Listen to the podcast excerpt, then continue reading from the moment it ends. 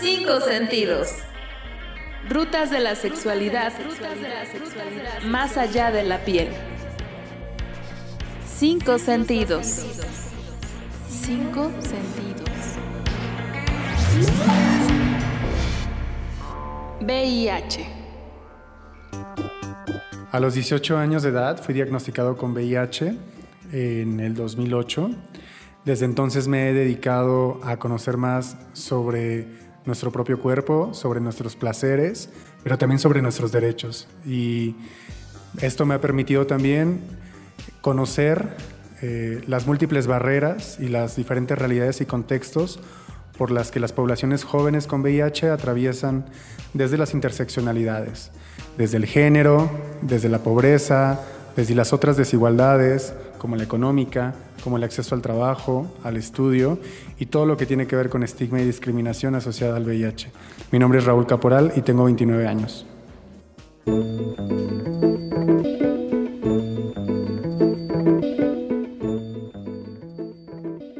Soy cofundador de la Red Mexicana de Jóvenes y Adolescentes Positivos. Yo, como lo decía, adquirí el VIH a los 18 años y eh, la misma múltiples barreras a las que yo me enfrentaba después de un diagnóstico, el miedo al rechazo, el miedo a la estigmatización, me hizo ver que no había programas de acompañamiento real para las personas recién diagnosticadas del VIH. Pareciera que solamente era la parte médica, la parte de sentarte en el consultorio, por cierto, en el sistema público de salud, que muchas veces los médicos no tienen ni tiempo, más allá de 10, 15 minutos de abordarte en tus consultas que, que ves cada mes. Entonces, incluso a veces te encuentras con médicos de la vieja escuela que no tienen claro el cómo abordar a las distintas poblaciones, pero también que no se acercan a la actualización de las nuevas tecnologías y las nuevas formas de prevención y que traen todavía un discurso de los años 80, 90 que perjudica gravemente nuestro pleno desarrollo como jóvenes. Estas múltiples barreras a las que yo me enfrentaba me hicieron ir tomando furia, ir haciendo coraje y el comprender que así como cualquier movimiento social latinoamericano o nacional, siempre se necesita comenzar con una movilización, con un acompañamiento, con empezar a llevar lo personal a lo político. Y creo que eso es bien clave, porque si no llevamos lo personal a lo político, llámese cualquier problemática social, desde cualquier población que se quiera abordar, en realidad solamente estamos con discursos vacíos, con discursos que, de asumición, que pensamos lo que necesitan las otras poblaciones y sabemos hoy día que cuando una política pública se crea a partir de asumir lo que necesita la población a la cual va a ir dirigida, va a ser una política fracasada.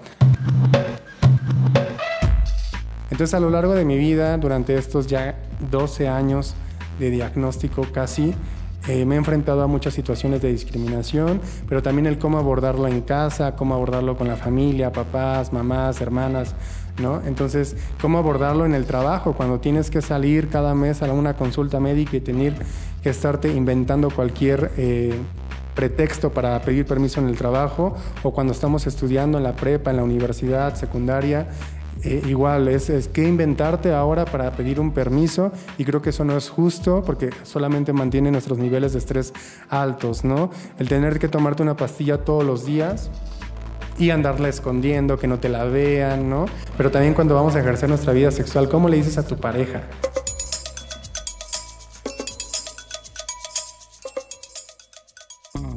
Yo no estoy en desacuerdo, ¿no? Yo creo que es bien importante acceder a la información confiable. Se supone que estás en un espacio de confianza que es con tu servicio o tu proveedor médico.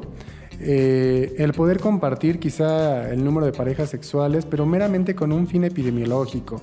El problema es que anteriormente no solamente te pedían los números, sino te pedían los nombres y los contactos. Y eso era gravísimo porque te colocaban en una situación de vulnerabilidad terrible, no solamente porque también existen eh, códigos civiles en México que criminalizan la transmisión del VIH, pero es realmente un código bien ambiguo, creo que hay muchas fallas ahí y hay vacíos legales porque no hay manera científica comprobable, segura, de saber hace cuánto tiempo tenemos el virus en nuestro cuerpo, ni quién infectó a quién. Y también cada quien tiene una vida sexual por aparte. Entonces se hace una, como una cacería de brujas, ¿no? Porque tenemos un código que lo criminaliza, es decir, que cuando... Eh, transmites el virus y, la otra persona no sabía que tú vivías con el VIH, pero ¿quién dice que lo sabía yo? Posiblemente todavía no estaba diagnosticado. ¿No? Transmito el virus y entonces se vuelve eh, una constante de amenazas, se vuelve eh, un, sinfín de extorsiones, ¿no? Por parte de las, de las personas. Y esto muchas veces basadas en una emoción de miedo también. Yo creo que no es porque las personas quieran afectar directamente a quienes vivimos con VIH. Claramente es una falta de educación, una falta de sensibilidad, falta de información. Pero sí, sí es importante esto. Entonces, eh, Anteriormente era mucho más complicado encontrar a personas que llevaran su diagnóstico a lo visible, que lo llevaran a lo social para, para, la reeducación, para compartir experiencias, acompañamiento entre pares, o sea, entre iguales. Y hoy día es mucho más fácil y creemos que la, que la red sí ha tenido un rol bien importante porque cada vez un número mayor de compañeras y compañeros a, a, lo largo del país eh, pues dan, se acercan a entrevistas, se, acercan a medios, e incluso por redes sociales ah, comparten sus experiencias y esto ayuda y va eliminando mm, paulatinamente el, el, miedo, el, el estigma y la discriminación pues, que se asocia. Pero esto no lo vamos a lograr si no hay un acompañamiento institucional real por parte del Estado, de todos los niveles. No es importante que se reconozca que existe la población joven con VIH y que se trabaje a partir de ello.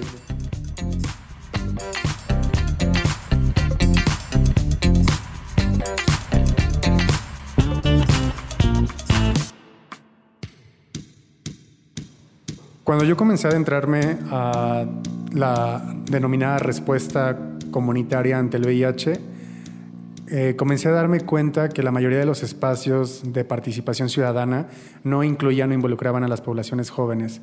Muchas veces desde una visión adultocentrista, otras porque no creen que los jóvenes tengan las capacidades de hacer incidencia tanto política, comunicacional, cultural o legislativa, o incluso que los jóvenes no tienen la capacidad de procurar y administrar sus propios recursos. Yo me di cuenta que la mayoría de la política pública y programa social aquí en México, eh, que iba dirigido a la población joven, estaba desde una visión o desde el asumir de otras poblaciones adultas. Y esto no está mal en realidad. Creemos que debe de existir un diálogo intergeneracional que permita a las diferentes generaciones poder dialogar y poder seguir trabajando y poder seguir articulando y fortaleciendo los mecanismos de participación ciudadana pero también creemos necesario que para vivir una real democratización de los espacios de toma de decisiones, las poblaciones tienen que ser autónomas en sus decisiones desde el momento en que se organizan hasta el momento en el que inciden. Llámense poblaciones jóvenes, llámense poblaciones mujeres, poblaciones adolescentes, llámense poblaciones de la diversidad sexual. Y nuestro objetivo es claro, seguir posicionando a la población joven al centro de la respuesta del VIH. Hoy día en México somos más de 160 mil personas con VIH, de las cuales los jóvenes representamos el 40%, jóvenes entre 15 y 24 años de edad. Eh, es la población joven en donde se dan más casos de nuevas detecciones, pero eh, si estamos hablando de una pandemia que afecta principalmente a los jóvenes, lamentablemente no existen todavía suficientes programas que respondan realmente a las diversas necesidades y realidades a las que se enfrentan, enfrentan las poblaciones jóvenes, como el acceso a la educación, como el eh, poder decidir libremente sobre su sexualidad, sobre su propia exploración a lo largo de su desarrollo, e incluso eh, para poder acceder a los tratamientos antirretrovirales. Bien, bien, Zwanga. Bien, bien, bien, moi la mère Zwanga bien. Même si j'ai le niama, qu'est-ce que t'en sais? Rien. C'est, c'est la marque sous-marine, kokoto na bimi sosola. Donc, solo là, bien. Tika bilobela, yonde mieba, bien. Ndeko, courage à la dépistage, les kia qui diabo. Bien. Kozanga koyeba, mama na mbeba, etinda mafinga. Kobanga kochola koyina, boakis baninga, yeah, bella. À visage ouvert, des gens avec des histoires vraies. Loin de légende, avec courage s'engage contre la stigmatisation. Yeah. Bien, bien, bien, bien, bien, bien, bien, bien, bien, bien, bien, bien, bien, bien, bien,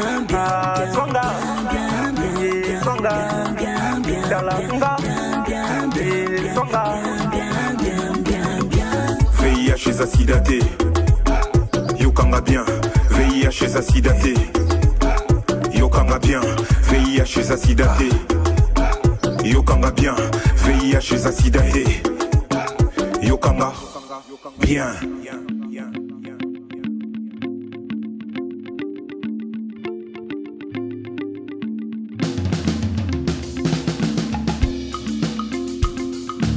A lo largo de la historia de la red eh, nos hemos encontrado con muchas historias. De hecho, los grupos que se encuentran en las diversas ciudades les denominamos capítulos porque creemos que la red es una historia conformada de diferentes capítulos. Porque no podemos hablar de la misma manera como hablan los jóvenes con VIH en Tijuana a como lo hablan en Oaxaca. No es la misma manera en cómo se deberían de abordar eh, las juventudes eh, urbanas de la Ciudad de México, por ejemplo, o de las zonas fronterizas. Son diferentes realidades, diferentes contextos y cada grupo eh, está conformado por muchos de nuestros compañeras y compañeros que también han tenido sus propias vivencias. A veces en la respuesta ante el VIH vemos números, números, números, ¿no? Pero muchas veces olvidamos en el discurso político al momento de, de pasarlo a política pública que cada uno de esos números es una persona bien distinta con diversas necesidades. Estamos hablando de poblaciones jóvenes con VIH, trabajadoras sexuales, jóvenes con VIH con cuerpos trans, jóvenes con VIH, eh, estudiantes, mujeres, algunas madres solteras, algunas madres de familia, algunas simplemente madres, algunas mujeres eh, sin hijos también, eh, algunos compañeros que nacieron con el VIH pues, a través de madre e hijo. Entonces, que también cargan con un prejuicio y un estigma en donde se, se ve al placer o el acceso a ejercer tu derecho al placer se ve muy limitado justamente por estas visiones conservadoras y más cuando se vive con VIH, porque pareciera que después de un diagnóstico tu vida sexual está sentenciada a parar, ¿no? Y eh, esto es totalmente falso. Eh, los antirretrovirales tienen una función muy específica en nuestro cuerpo, que es reducir la carga viral, es decir, el número de copias del virus que hay en nuestro sistema. Cuando esta, estos niveles son eh, reducidos, eh, se les llama indetectables, es decir, que no se pueden contabilizar en una muestra común de conteo de carga viral. Entonces, después de diversos estudios, investigaciones, se ha determinado, esto respaldado por la parte científica, que una persona en estado de indetectabilidad no transmite el virus a otras personas vía sexual, incluso cuando éstas no utilizan ningún método de protección, llámese condón, por ejemplo, ¿no? Pero también es importante reconocer que la indetectabilidad no tiene que ser el eje central o el objetivo principal de todo esto, porque no se debe de medir la calidad de vida a partir de los números que hay en nuestro cuerpo. Porque yo puede ser que sea indetectable en virus, que no transmite a otras personas, pero no tengo acceso a la alimentación, no tengo acceso a la educación, entonces ahí se vuelve justo cuando las interseccionalidades atraviesan a una persona y es donde el Estado tiene que brindar políticas públicas que acompañen, y esto es lo que decía en un principio, y que respondan eficazmente a las necesidades de las poblaciones. ¿no?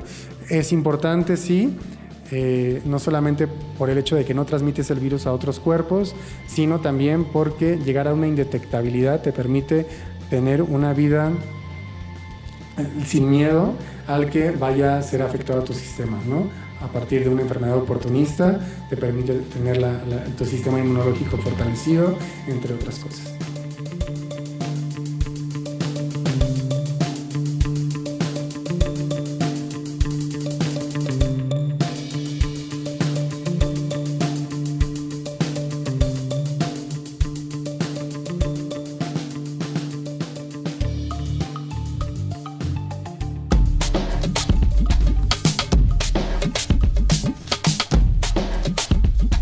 Desafortunadamente, todo el tema de prejuicios y siguen siendo eh, muy presentes en el día a día, ¿no? Y lo vemos no solamente en, la calle o en la comunidad, sino desafortunadamente también hasta en nuestros consultorios médicos, ¿no?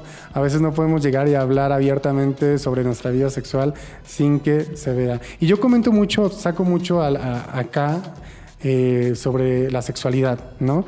Porque de entrada tenemos que reconocer que una de las principales vías de adquisición del VIH es por medio vía sexual, ¿no? Entonces, para hablar de una respuesta, un acompañamiento en temas de VIH, se tiene que hablar de sexualidad sí o sí. Y hablar de sexualidad también tenemos que reconocer que no solamente reproductiva, sino también por placer. Entonces, eh, ahí es donde nos encontramos todavía con mucho prejuicio. La gente en México no quiere hablar abiertamente sobre sexualidades humanas y eso es algo bien, bien delicado. Más allá del VIH, pues también tenemos otras problemáticas de salud como lo son las otras infecciones de transmisión sexual, la hepatitis C también es algo que hoy día recientemente tenemos acceso al tratamiento de forma gratuita en México, lo que hace unos cuatro años atrás no existía. Entonces, a diferencia de los antirretrovirales para el VIH, ¿no? que sí están desde por allá de los noventas, pero eh, sí sigue siendo estigmatizante y pues se tiene que trabajar a partir de la reeducación.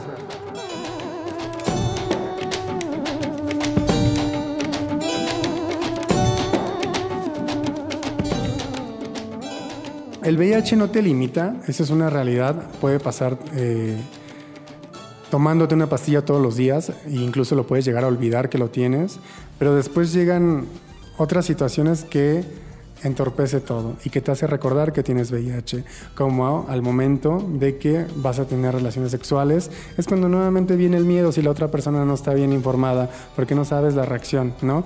Cuando esperas tener un hijo, cuando te vas de vacaciones y tienes que cargar tus pastilleros para todas partes, cuando vas a la escuela y escuchas el sonidito de tus pastillas en la mochila, ¿no? Entonces, eh, no es una limitante en definitiva, pero sí, sí, sí hay múltiples barreras sociales, como lo decía, el rechazo, y esas a las que estamos enfrentando todos los días y solos eh, se vuelve todo más complicado y difícil. Por eso es otra, otra de las razones de la existencia de la red, el acompañamiento entre pares, entre iguales, entre personas que vivimos lo mismo todos los días. Se hace más fácil la comunicación, se hace más fácil la contención y se hace más fácil el día a día, el vivir. Lo único que tratamos de hacer es facilitar los distintos procesos después de un diagnóstico e incidir en la política pública de nuestro país para simplemente construir mejores sociedades.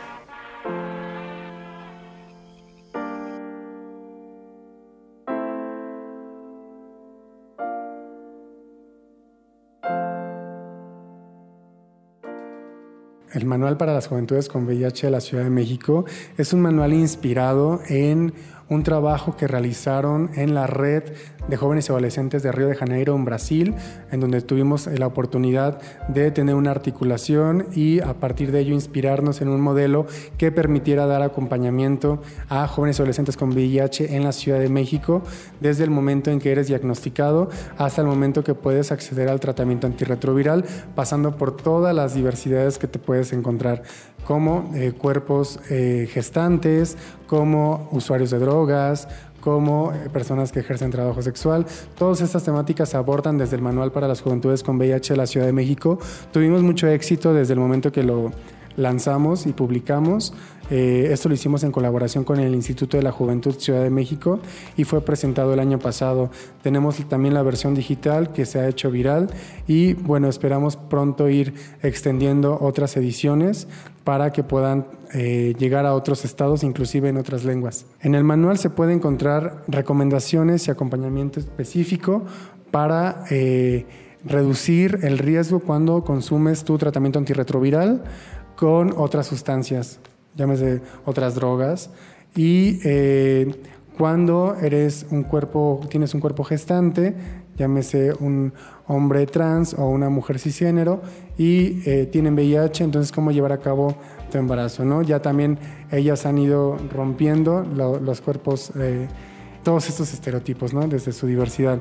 Se puede ver también en dónde se encuentran las instituciones que te permiten acceder a consejería, información, talleres, capacitaciones y te da todo un acompañamiento de, en, desde un lenguaje de pares, de joven a joven.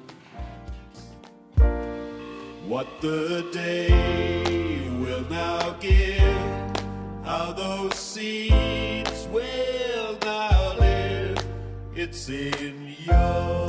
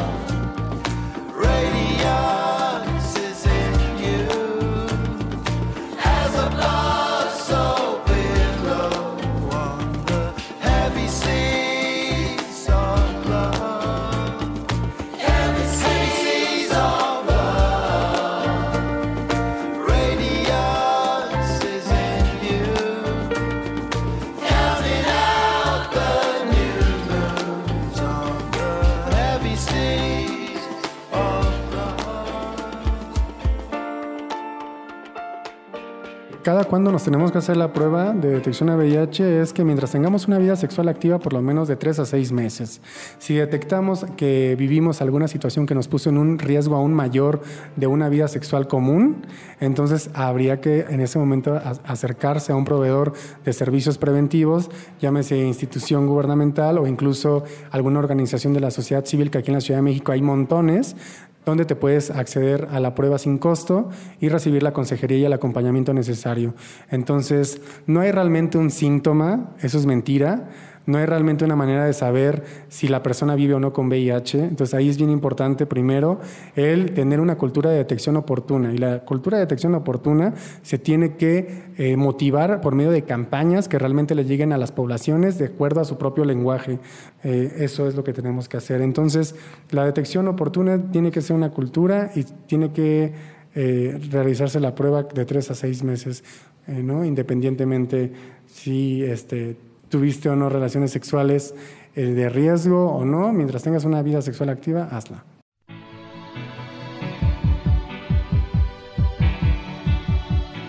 Nada, que seguramente eh, quienes nos escuchan allá hay personas jóvenes con VIH que no están solas, no están solos, que existe no solamente la red mexicana de jóvenes y adolescentes con VIH, sino existen otras organizaciones civiles en las cuales se pueden acercar, se pueden informar y se pueden acompañar, que la vida continúa, que el diagnóstico hay que responder mediante el acceso al tratamiento, pero nunca, nunca pensar que estamos solos.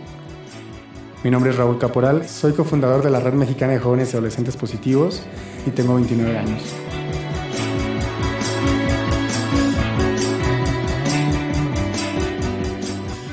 La red está dividida en tres ejes de trabajo, que es el facilitar procesos de formación y de capacitación a otros jóvenes con VIH, el acompañamiento, que es eh, esta parte entre pares, entre reconocernos como personas iguales, que vivimos un mismo diagnóstico, entonces nos acompañamos desde lo vivencial, y un tercer eje, que es el de la vinculación a los servicios de salud. Con estos tres ejes estamos seguros que estamos trabajando de una manera articulada y apegados a los compromisos internacionales en los que México está suscrito, como lo es la Agenda para el Desarrollo, la Agenda 2030, en donde también se busca una generación libre de SIDA y no va a haber una generación libre de SIDA si no se involucran las poblaciones mayormente afectadas, en este caso los jóvenes. Actualmente soy asesor para la Red Mexicana de Jóvenes y Adolescentes con VIH, pero también participo en otras plataformas sociales como el proyecto Us Plus HIV Community. Es una aplicación móvil disponible desde el año pasado para Android e iOS, con la cual eh, te permite ser acompañado, ¿no? accediendo fácilmente a diferentes informaciones preventivas, información sobre nutrición, consejos, relatos, un chat que te permite acceder a la comunidad, pero también eh, una aplicación que te permite, por medio de la geolocalización, encontrar organizaciones civiles que ofrecen servicios de prevención y consejería.